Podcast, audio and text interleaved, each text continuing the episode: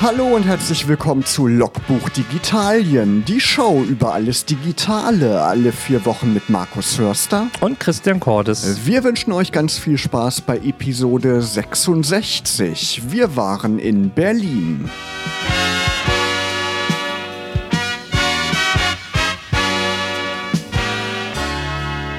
Kraftclub waren das mit Ich will nicht nach Berlin. Christian und ich waren aber nach Berlin und wir wollten auch nach Berlin, denn es war wieder Klassentreffen in Berlin, oder? Mhm. Die Republika stand an, diesmal nicht digital, sondern physisch vor Ort auch an einer neuen Location. Genau, die letzte physische Republika, also diese Digitalkonferenz, hat sich ja, ja in den Jahren auch gemausert zu so einer Konferenz. Hat ja angefangen mal als eine Blogger-Konferenz, ist dann immer größer geworden. Das Themenfeld hat sich immer mehr erweitert.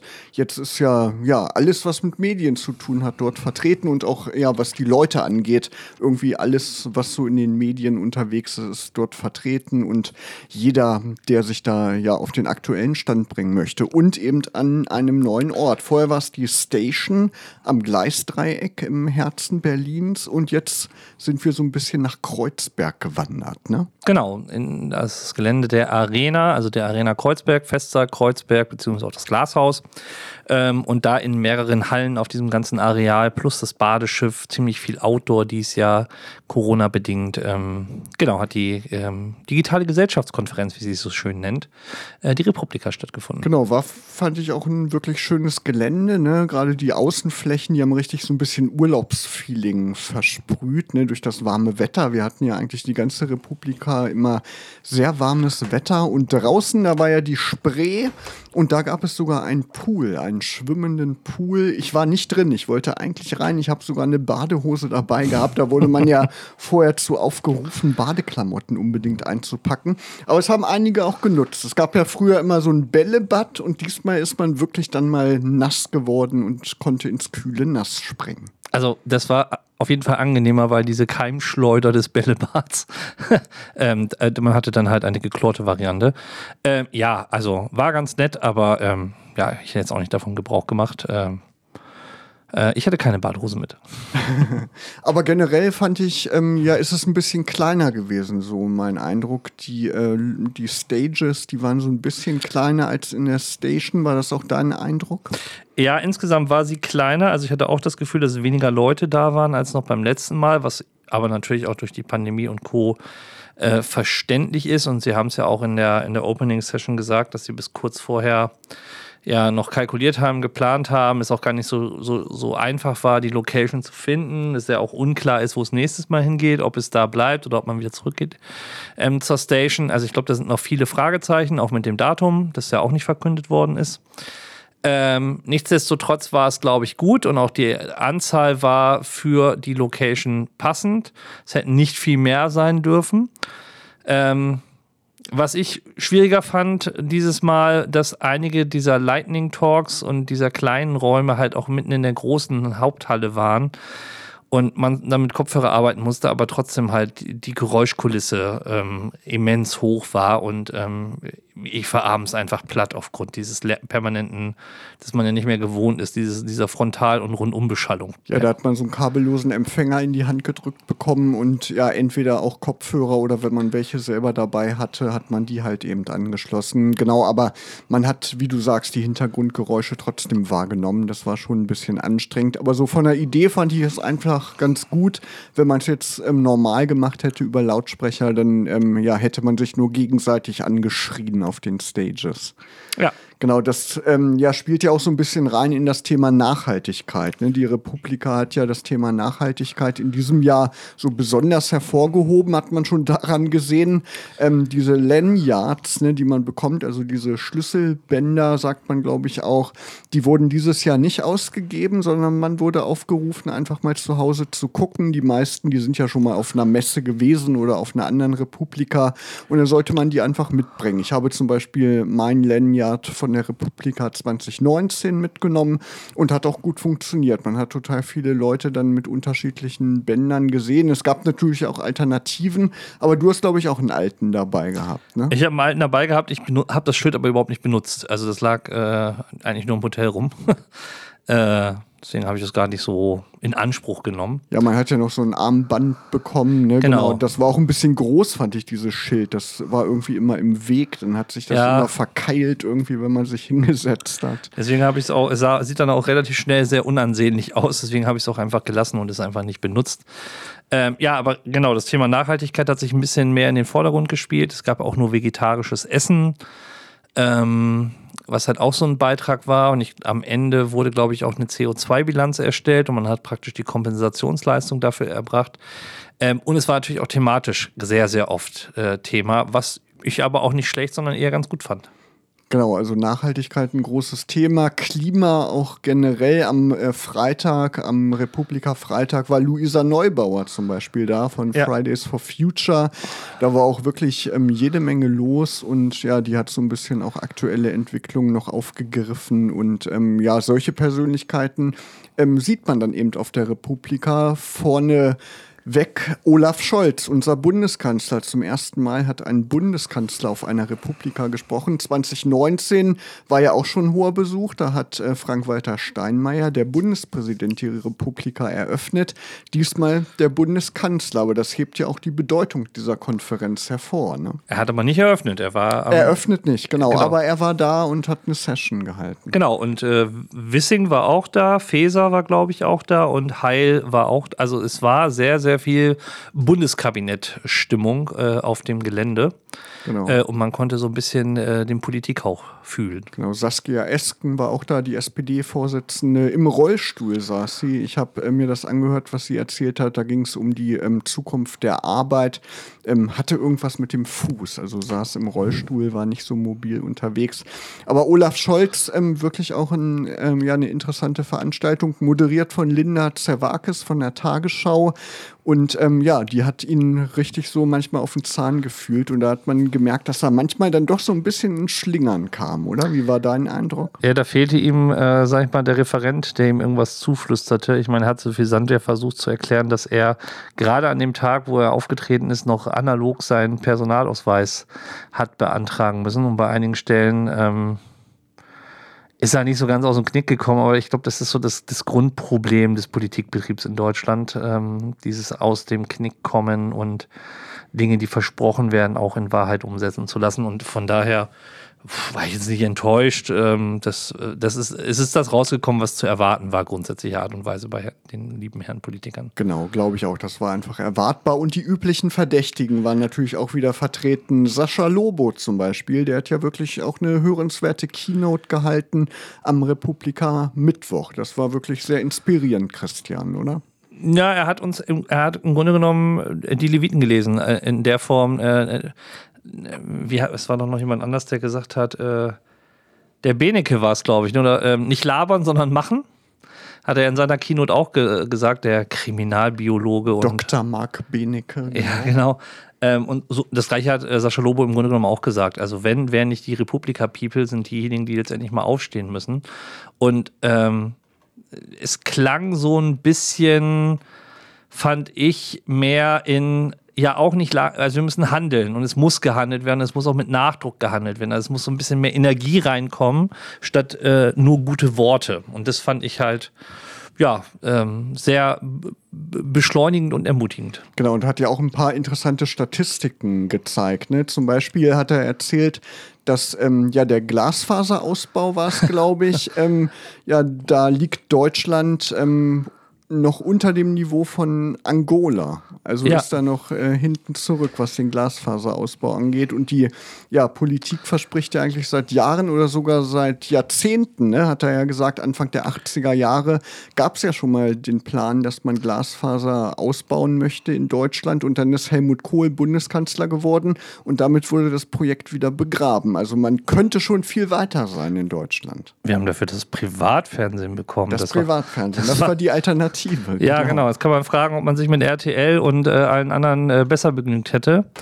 Ähm, aber nein, ähm, das ist nicht so. Wobei auch, ich glaube, es war auch die Woche, ist ja gleichzeitig der Bundes, äh, der, die Regierung hat doch entschieden mit dem, ähm, na sag schnell, mit dem äh, Gesetzesentwurf für Internet, ähm, 17 Mbit, im, nee, 20 Mbit im Down. Oder, ich glaube 10 Mbit sind Oder, das, oder ne? 10 oder 12 Mbit im Down, 1,7 im Up. Äh, völlig lächerlich. Also das als Standard, äh, da kann keiner eine Videokonferenz mitmachen, ähm, gerade im ländlichen Raum.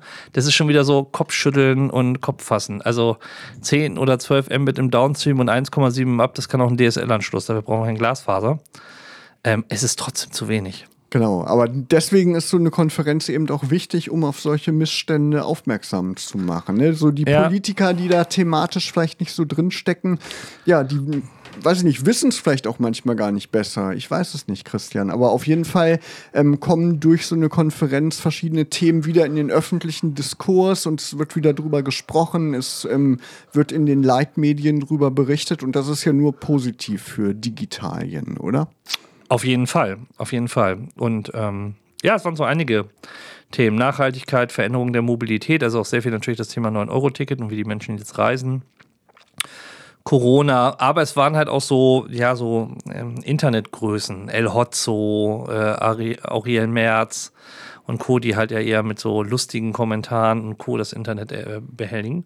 Ähm, ja, es war ein, ein rundum buntes, äh, interessantes Paket. Genau, junge, populäre Journalistenkollegen, Eva Schulz zum Beispiel, Thilo Jung, ähm, genau waren da in einem Panel, das war auch ganz interessant.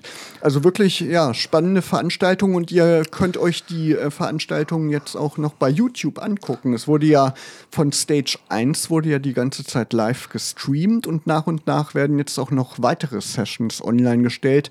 Ich habe vorhin mal reingeguckt, da ist schon jede Menge, also wenn ihr da Interesse habt, klickt euch mal rein auf den YouTube-Kanal von der Republika. Und was ich ganz äh, spannend fand bei der Abschlussveranstaltung, ähm, da warst du ja, glaube ich, schon abgereist, Christian. Ja. Markus Beckedahl, der Mitbegründer der Republika und ja, ehemalige, muss man ja jetzt sagen, Chefredakteur von netzpolitik.org. Der bringt da immer so ein paar Statistiken, ähm, ja, wie viele Sessions waren und so weiter. Und eine Statistik war wirklich interessant. Ähm, die TeilnehmerInnen ähm, sind zu 53,3 Prozent eher weiblich gewesen und 45,9 Prozent äh, männlich. Also das ist wirklich ja eine spannende Entwicklung, finde ich, ne? weil es ja ähm, so schon geht ja schon so in die technische Richtung und ähm, ja, der Stereotyp ist ja, dass ähm, sich dann eher Männer dafür interessieren, aber bei der Republika war es ein bisschen umgekehrt. Ist ja, Ja. eigentlich ganz nett. Ne? Finde ich auch. Genau, also Republika 2022, wir waren da, haben auch ein bisschen gefeiert, ne? wir waren noch auf einer Rooftop-Party. Auf einer Agenturparty, genau, auch im, äh, war es Friedrichshain? Ich weiß schon gar nicht mehr den Stadtteil. Prenzlauer Berg. Prenzlauer Berg. Prenzlauer Na, Berg, siehste. genau. Haben wir den Abendhimmel über Berlin genossen bei einem Burger und ja, einem Wein. Das muss auch sein, gehört auch zur Republika. Und wir freuen uns aufs nächste Jahr, Christian, oder? Genau. Damit kommen wir zum nächsten Thema. Es ist nämlich noch einiges passiert, während wir in Berlin waren und während wir die letzte Sendung hatten. Da war ja zu Gast ähm, der André. Ne? Genau, da haben wir ja wirklich ein spannendes Interview gehabt. Also wenn ihr die Sendung verpasst habt, dann schaut noch mal unter logbuch-digitalien.de vorbei oder überall, wo es Podcasts gibt. Da könnt ihr euch das noch mal anhören. Apple hat natürlich die WWDC gehabt. Anfang Juni war es soweit und da wurden natürlich auch, auch wieder ein paar neue Gadgets und Neuheiten vorgestellt. Ein neues MacBook Air mit, ja, man konnte es erwarten, mit einem M2-Prozessor. Genau. Und ein MacBook Pro 13 Zoll, was auch den M2-Prozessor bekommt. Im Grunde genommen das erwartbare Updates, weil die beiden Geräte ja auch als erstes mit den M1 bekommen haben. Ähm, das Spannendste war jetzt für mich nicht unbedingt die bessere Performance und Leistung des neuen M2, sondern das komplett überarbeitete Design. Also man verabschiedet sich beim ähm, MacBook Air so ein bisschen von der Keilform, die halt so signifikant eigentlich für dieses Geräte und diese Geräteklasse stand. Ähm, das finde ich schon spannend und dass halt, wie gesagt, ein Anschluss mehr ähm, jetzt wieder dabei ist, aber man verfolgt komischerweise nicht ähm, die, die alte Anschlussstrategie. Also beim 14 und 16 Zoll MacBook haben wir ja gesehen, dass HDMI-Port, äh, SD-Kartenslot und Co. wieder zurückgekehrt ist. Ähm, ich habe gedacht, wenn sie ein neues MacBook Air bauen, dann machen sie zumindest auch ein paar mehr Anschlüsse rein. Sind aber nur die zwei gewesen. Äh, dafür ist die Webcam endlich mal auf äh, Standardniveau, sagen wir es mal so. Sehr gut. dafür ist Apple ja ein bisschen negativ aufgefallen in den letzten Jahren, dass die ja. Webcams nicht so doll waren. Ja, nochmal zum Prozessor. Die GPU hat zwei Kerne mehr spendiert bekommen, sagt den meisten wahrscheinlich nicht viel, hat jetzt statt acht, zehn Kerne ähm, 25 Prozent mehr Leistung bei gleichem Energieverbrauch im Vergleich zum M1. Also ja, ein bisschen wird man es wahrscheinlich merken, wenn man Videoschnitt oder solche Sachen ja. macht, Fotobearbeitung. Aber es ist jetzt, glaube ich, nicht so, dass die Leute, die ein M1 MacBook Air oder MacBook Pro haben, sofort in den nächsten Laden laufen müssen und ein Upgrade kaufen müssen. Der M1, der ist immer noch sehr schnell und ähm, ja, wird über Jahre eigentlich noch genug Leistung haben. Das denke ich auch. Also man muss jetzt nicht, weil man ein 1 Gerät hat, wie gesagt, technisch updaten, aber ähm es könnte für einige jetzt nochmal interessanter sein, äh, jetzt tatsächlich nochmal beim MacBook Air zuzuschlagen, gerade wenn man weiß, dass man fünf Jahre die Perspektive hat, auf jeden Fall mit Updates und Co. versorgt zu werden. Genau, aber zum Mac Pro haben sie noch nichts gesagt, oder? War das auch Thema? Der große Mac Pro selber nicht. Ähm, haben ja viele mit gerechnet, auch dass sie noch irgendetwas anderes bringen. Ähm, das haben sie nicht. Ich fand eigentlich auch dieses Mal waren die viel größeren Innovationen tatsächlich softwareseitig, also so wie man es bei einer Entwicklerkonferenz auch erwarten kann. Genau, also neues iOS, neues macOS wurden vorgestellt. Genau, gibt es da irgendwie eine signifikante Neuerung? Ähm, ja, was ganz cool gelöst worden ist, ähm, ist ähm, das Thema Webcam. Du kannst jetzt dein iPhone und die Linsen der iPhone-Cams als, äh, als Webcam Ah, das nutzen. ist clever. Ja. Die haben praktisch eine Schnittstelle geschaffen, wo das, äh, es gibt auch, Belkin baut gerade einen Halter dafür. Du klemmst praktisch oben an deinem äh, MacBook äh, oder an einem iMac äh, das iPhone dran und kannst praktisch dann, ohne einen Treiber zu installieren, sogar kabellos die Linsen ansprechen und praktisch damit auch äh, die ganzen Effekte herstellen. Also einen Blurring, Bouquet-Effekt, ähm, der nutzt quasi das. Das finde ich ganz gut. Ähm, das zweite ist, sie haben dieses Collaboration eingeführt, ähm, also wirklich Zusammenarbeit, so wie man es bei Google Docs und ähnlichem auch kennt, auch über die System-Apps, also Keynote, Numbers, Pages und so weiter und so fort. Das finde ich halt spannend äh, wie sie das gelöst haben. Und äh, sie haben das Multitasking auch nochmal bei ähm, iPad OS ein Stück weit verbessert.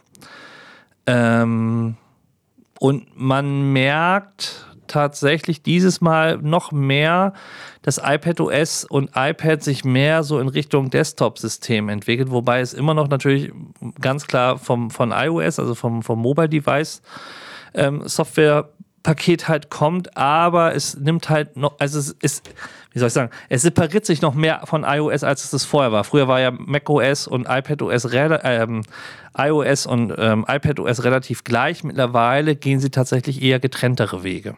Ja, genau, weil die iPads ja auch ja, logischerweise einen größeren Bildschirm haben und auch sehr auf Multitasking ja. und solche Sachen setzen. Ich habe gehört, es sollen irgendwann auch Fenster kommen. Irgendwas ist da in der genau. Gerüchteküche, das soll kommen, ne? Genau. Genau, und dann ähm, ja, wird es ja, wie wir letztens ja auch schon mal besprochen haben, dann wirklich auch eine Alternative sein zu einem Laptop, ne? Ja, ja, ist es ja jetzt schon, aber ähm, mit dem neuen ähm, iPadOS auf jeden Fall noch mehr. Noch mehr, ne? Ja, und der Frühling ist ja generell so der äh, ja, Monat oder die Monate der Entwicklerkonferenzen.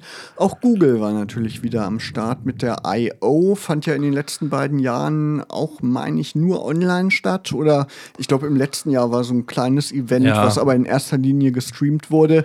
In diesem Jahr kehrte die I.O. aber wieder in Präsenz zurück und da wurden auch wieder neue Produkte vorgestellt. Das ist ja eben so, jedes jedes Jahr kommt auch ein neues Smartphone. Aktuell gibt es ja das Pixel 6 und das Pixel 7 ist schon im Anflug, Christian. Wobei Markus jetzt natürlich ein Pixel 6 Besitzer ist. Genau, Herzlich genauso wie Christian. Genau. Herzlich willkommen im Team Pixel offiziell. Ja, macht auch wirklich tolle Fotos. Aber die Kamera, habe ich gehört, soll im Pixel 7 nicht sonderlich groß verbessert werden, oder? Nee, also äh, nicht sehr. Ähm, der Tensor-Chip wird äh, neuer sein. Sie haben am Design ein bisschen was verändert. Ich finde es jetzt nicht schlecht, aber auch nicht äh, so extrem überragend.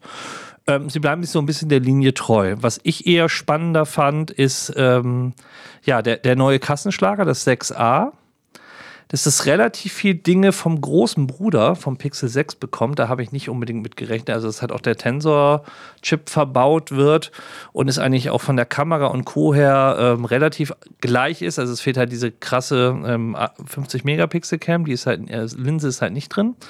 Aber der Rest ist halt auch drin bis auf die Live-Übersetzung und das Reverse-Charging. Aber ansonsten ist es tatsächlich für den Preis ein mega gutes Gerät, das Pixel 6a, wenn ihr es kaufen könnt, weil ihr einfach für den Preis die klassische Pixel-Kamera-Technologie bekommt. Genau, ja, ein bisschen abgespeckt natürlich, was den Autofokus angeht, ja. ne? aber generell ähm, wird das auch sehr gute Bilder machen. Ich sehe jetzt gerade auf der Webseite, ich glaube, Anfang stand äh, Juli Verfügbarkeit, jetzt steht ab diesem Sommer verfügbar, also ein bisschen schwammiger, vielleicht spielt da die Chip-Krise auch noch rein. Also mal gucken. Also der, die Pixel-Familie bekommt Zuwachs, wieder frischen Zuwachs. Mal gespannt. Und es gibt auch was ganz Neues von Google, ein Hardware-Gadget oder zwei Sachen sogar. Eins kann man sich ja ums Handgelenk schnüren.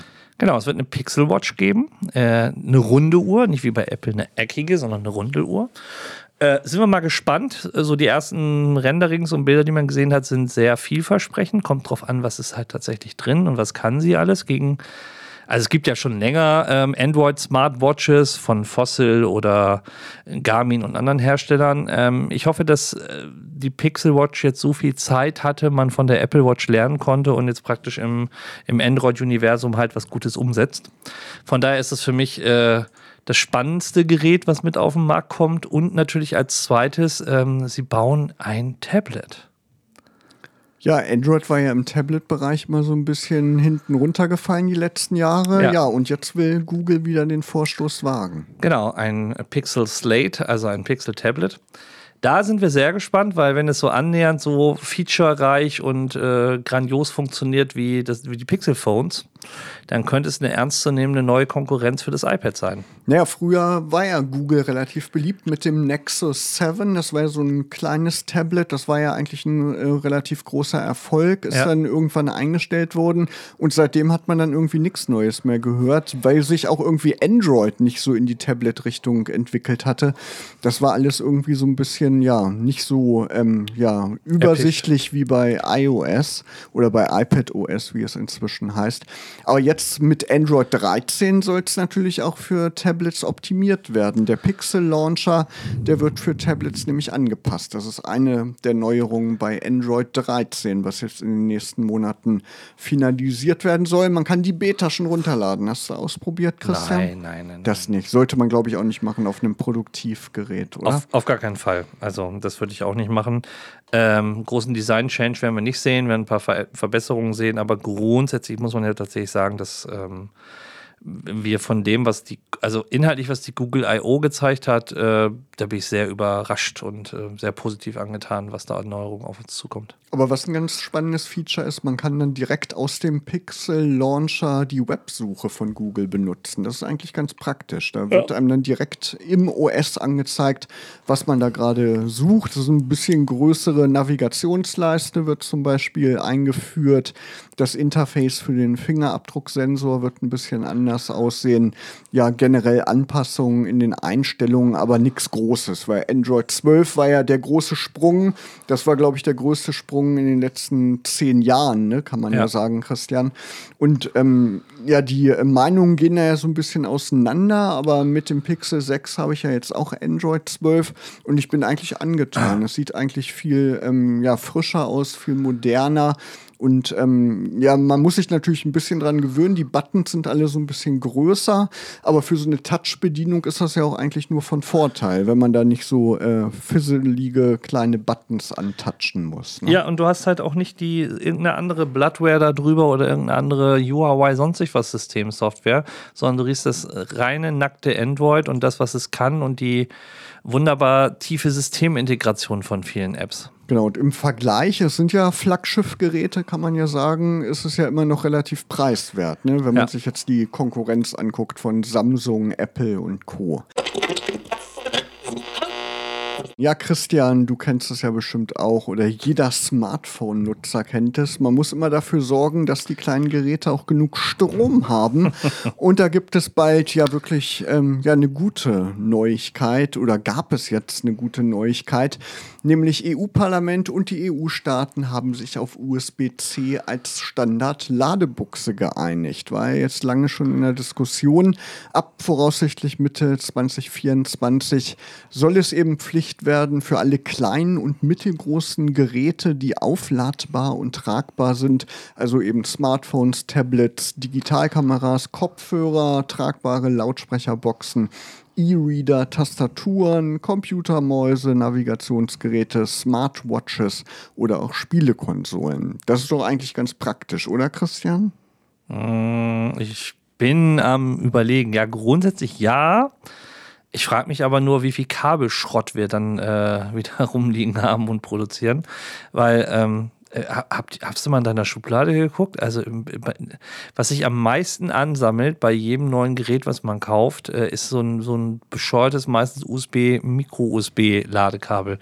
Davon kann ich irgendwie. Äh, Wände mit tapezieren, wollte ich schon verzagen. Ja, stimmt, die braucht man dann nicht ja. mehr. Ne? Da müsste quasi noch ähm, dazu ein System entwickelt werden, um die Dinger zu recyceln und dann wieder zu USB-C-Ladekabeln äh, weiter zu verarbeiten. Was ich ja am USB-Typ-C-Anschluss, ähnlich wie beim Lightning-Port, halt gut finde, ist, dass du ihn in beide Richtungen drehen kannst und einstecken kannst. Das war beim Micro-USB ja immer so ein bisschen der Knackpunkt. Hast du es falsch rein, hast du meistens schon die Buchse ruiniert.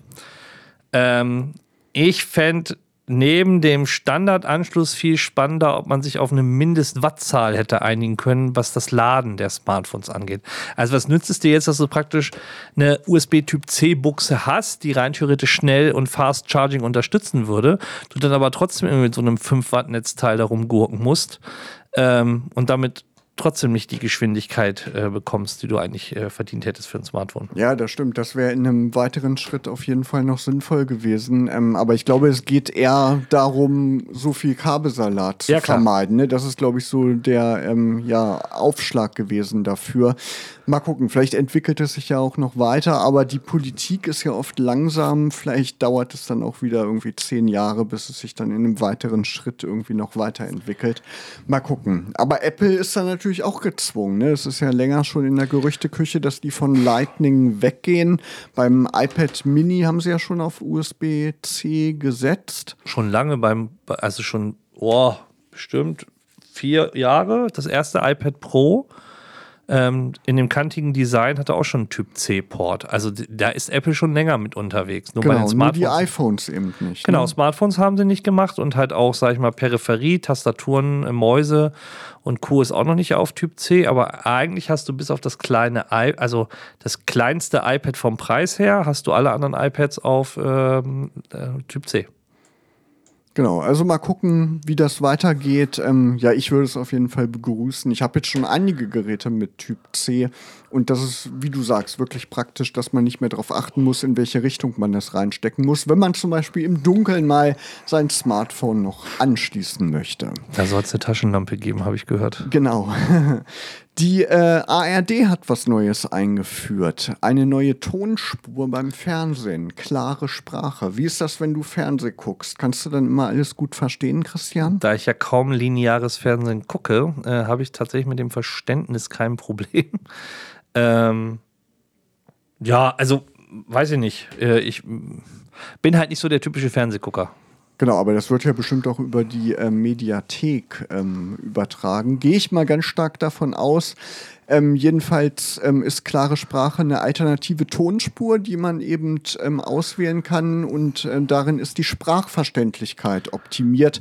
Oft hat man das ja gerade so bei Hollywood-Filmen, wenn man die übers klassische Fernsehen guckt, dass die eben von dem Dolby Digitalsignal gespeist sind und dann ist, äh, sind die Effekte immer extrem laut und die Sprache ist eben nicht so gut verständlich. Und so wie ich das verstehe mit klare Sprache, ähm, ja, kann man dann die Dialoge viel besser besser und klarer verstehen. Das ist eben ein Vorteil. Apropos, wo du gerade Dolby Digital und das ganz andere ansprichst. Hast du ein DAB Plus Radio? Nein, tatsächlich nicht. Hast du eins? Nein. Äh, und DAB Plus und DVB-T2 und Co. und was wir da nicht alles haben, ist ja auch so in den Munde, äh, in, in, allen Munden, aber ähm, ich kenne kaum einen, der wirklich so ein DAB2 Plus Radio hat. Ich hatte tatsächlich mal ein DAB-Radio, als der Standard eingeführt wurde. Ich habe so ein stationäres Internetradio für eine Stereoanlage von so einem relativ kleinen Hersteller. Und das hatte tatsächlich einen DAB-Tuner drin, aber irgendwie ist dieser Standard ganz schnell wieder verschwunden und dann konnte ich da nichts mehr mit anfangen. Aber DAB Plus, ja, gibt es ja, die öffentlich-rechtlichen, viele private sind da jetzt drauf. In Niedersachsen sollen jetzt, glaube ich, auch die Bürgersender aufgeschaltet werden in der nächsten Zeit. Ähm, also ja, würde sich vielleicht lohnen, dann darauf umzusteigen. Warum ist eigentlich kein DAB Plus Empfänger im Smartphone? Es gibt ja tatsächlich Smartphones, die haben einen FM-Tuner drin für klassisches Radio. Ich meine sogar mal gelesen zu haben, dass jedes Smartphone so einen Tuner drin hat, aber nur bei wenigen ist das Ding aktiviert und man kann es nutzen. Aber die Frage kannst du dir ganz einfach selbst beantworten, warum das viele nicht heutzutage nicht mehr nutzen können oder haben können weil Streaming vorangebracht werden soll? Auch, aber es ist ja was Technisches. Du hast die Kopfhörerbuchse nicht mehr und das Ra also das, der Kopfhörer. War ja die Antenne. Richtig. Und wenn diese Kombination aus Kopfhörerbuchse als Einspeisung und äh, das Kupferkabel als äh, Antenne nicht mehr ist, äh, mit Bluetooth-Kopfhörern kriegst du es nicht hin. Von daher, ähm, es ist technisch bedingt, dass es halt einfach weg ist. Das stimmt. Aber eigentlich eine gute Idee, ne? Mal gucken. Vielleicht kommt ja irgendwann die Kopfhörerbuchse wieder, wenn sie wasserdicht ähm, angebracht werden kann. Aber glaubst du nicht dran, Christian, oder? Nein, ich glaube, die Zukunft ist kabellos, was auch die Kopfhörer angeht. Und ihr könnt ja OK-Welle auch statt über UKW einfach über die App hören. Das stimmt, da hast du recht, da hast du recht. Genau, wir haben ja schon vorhin kurz drüber gesprochen. Recht auf schnelles Internet wurde beschlossen. Neue Verordnung sieht 10 Mbit mhm. pro Sekunde für alle vor. Christian, mit welcher Geschwindigkeit bist du im weltweiten Netz unterwegs? Zu Hause mit 500 Mbit im Down. Stream und 200 im Up ungefähr. Genau, also das ist ja, ja ein Vielfaches dessen. Ähm, ja, die Verordnung besagt ähm, 10 Megabit mindestens pro Sekunde im Downstream und für den Upload sollen es 1,7 Megabit pro Sekunde sein. Ich hatte mal als ich die 16.000er DSL-Leitung hatte, da hatte ich, glaube ich, ein Megabit pro Sekunde Upload. Da tröpfelten die Daten so, ich glaube, mit 100 Kilobit pro Sekunde dann ins Netz. Und das ist ja heute vollkommen unpraktikabel. Ich habe jetzt, glaube ich, 40 ähm, Mbit Upload damit kann man arbeiten. Das sind dann so vier, fünf Megabyte oder so, die pro Sekunde hochgeladen werden, gerade wenn man seine Fotos ähm, backuppen möchte, bei Google Fotos zum Beispiel oder Amazon Fotos. Da ist das schon ähm, hilfreich. Ähm, aber 10 Megabit down und 1,7 up ist schon ein bisschen sehr eng. Ich frage mich, frag mich, wie man bei einer nächsten Pandemiewelle Homeschooling mit 1,7 Mbit im Upstream machen will. Ähm, oder halt äh, Vater hat noch nebenbei auch eine Videokonferenz. Das funktioniert doch nicht. Ist genau. Die digitale Zukunft ist damit jedenfalls nicht möglich, Christian. Nee, das ist wieder so typisch äh, kleinstädterisch gedacht. Also, oh. Genau. Mal gucken, da muss dann irgendwann wieder ein neues Gesetz her. Man könnte es ja auch gleich irgendwie richtig machen, oder? Ja, das, da sind wir wieder bei dem gleich richtig machen. Wer, wer sagt denn eigentlich wem, in der Politik, was richtig ist. Und wahrscheinlich wird es da auch irgendwie einen Lobbyverband geben, der da gesagt hat, nö, das reicht, so viel ausbauen wollen wir nicht. da kriegen wir noch mit Kupfer hin.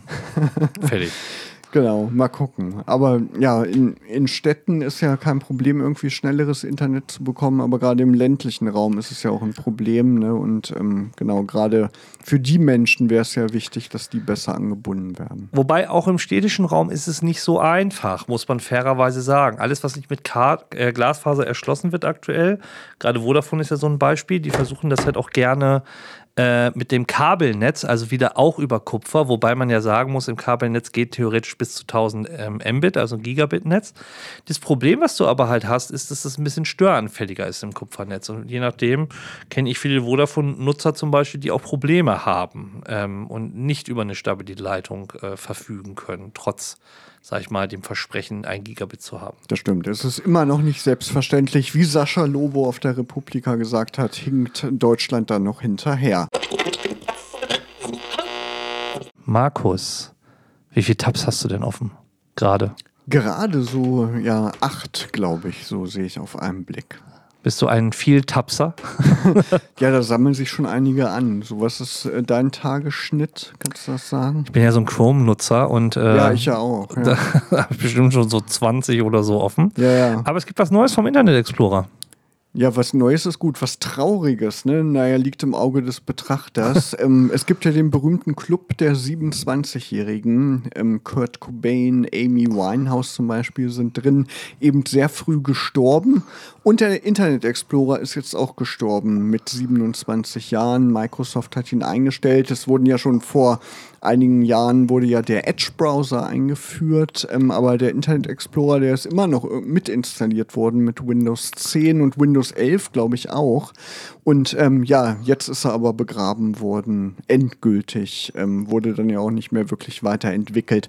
Also da müsst ihr umsteigen, entweder auf Google Chrome, Edge oder Firefox. Das sind ja so die drei großen Platzhirsche oder Safari, wenn man im Apple-Lager ist. Opera. Genau, also Internet Explorer bitte nicht mehr nutzen, da gibt es dann auch keine Sicherheitsupdates mehr für. Ja. Genau. Instagram. Christian, du bist ja auch Insta-Nutzer und da gibt es jetzt eine Neuerung. Man kann jetzt bis zu drei Beiträge oder Reels, also diese Videos, kann man jetzt in seinem Profil anpinnen. Also wenn man jetzt einen Post hat, den man ähm, ja, den Leuten immer wieder zeigen möchte, der einem besonders wichtig ist, kann man eben so eine Pinnadel setzen und dann erscheint der immer ganz oben in dem Feed. Eigentlich eine ganz praktische Geschichte. Ich bin nicht so der We Wheels-Man. Ähm Aber für normale Beiträge auch. Normale Feed-Beiträge ja. auch. Ja, muss ich mir mal anschauen, aber. Kannst du ja mal ausprobieren, Christian. Bei deinem nächsten Insta-Post, dann gucke ich mir das an, ob du den angepinnt hast. Na gut. Also, jede Menge Neuigkeiten aus der digitalen Welt und wir wollen euch natürlich nicht gehen lassen ohne unsere monatlichen App-Tipps. Christian. Ich habe heute einen Software-Hardware-App-Tipp. Ähm, Heat It. Es Was ist ja ist Sommer. Es ist Sommer und ähm, ähm, Heat It ist ein kleiner Stecker, den man kaufen kann. Den packst du unten an die Smartphone-Buchse, also an den Typ C-Port oder an den Lightning-Port. Und kannst dann mit der Heat It App dir quasi über diesen kleinen Adapter ähm, für Mückenstiche und Insektenstiche ähm, Hitze generieren. Also, äh, ich weiß nicht, du kennst, es gibt so diesen Lock, Lock It oder Bite It heißt das Ding, glaube ich, den man halt auch auf so einen Mückenstich macht und der dann durch diese, durch die Wärme, ähm, ich bin jetzt kein Mediziner und Biologe, aber ich glaube, es ist irgendwie ein Eiweißprotein, was dadurch zerschossen wird und dann juckt es nicht. Und ähm, die Dinger sind halt immer sehr groß äh, und trag, tragbar ähm, gewesen. Und Heated ist quasi, ja, passt an Schlüsselbund, ein ganz kleiner, mini kleiner Stecker ähm, und den steckst du in die Buchse und dann mit der App und kannst halt äh, auch dosieren, kannst sehen, wie oft du es genutzt hast, kannst die Intensität einstellen. Ah, okay. Ein, ein wunderbares Feature, ähm, und halt immer dabei. Ich hatte immer das Problem, dass ich dieses Teil sonst nicht im Rucksack dabei hatte. Und jetzt mit dem Schlüsselbundadapter geht das wunderbar. Okay, also das ist der Vorteil, dass man da noch Daten bekommt und ähm, ja genau. die Intensität einstellen kann. Alles klar.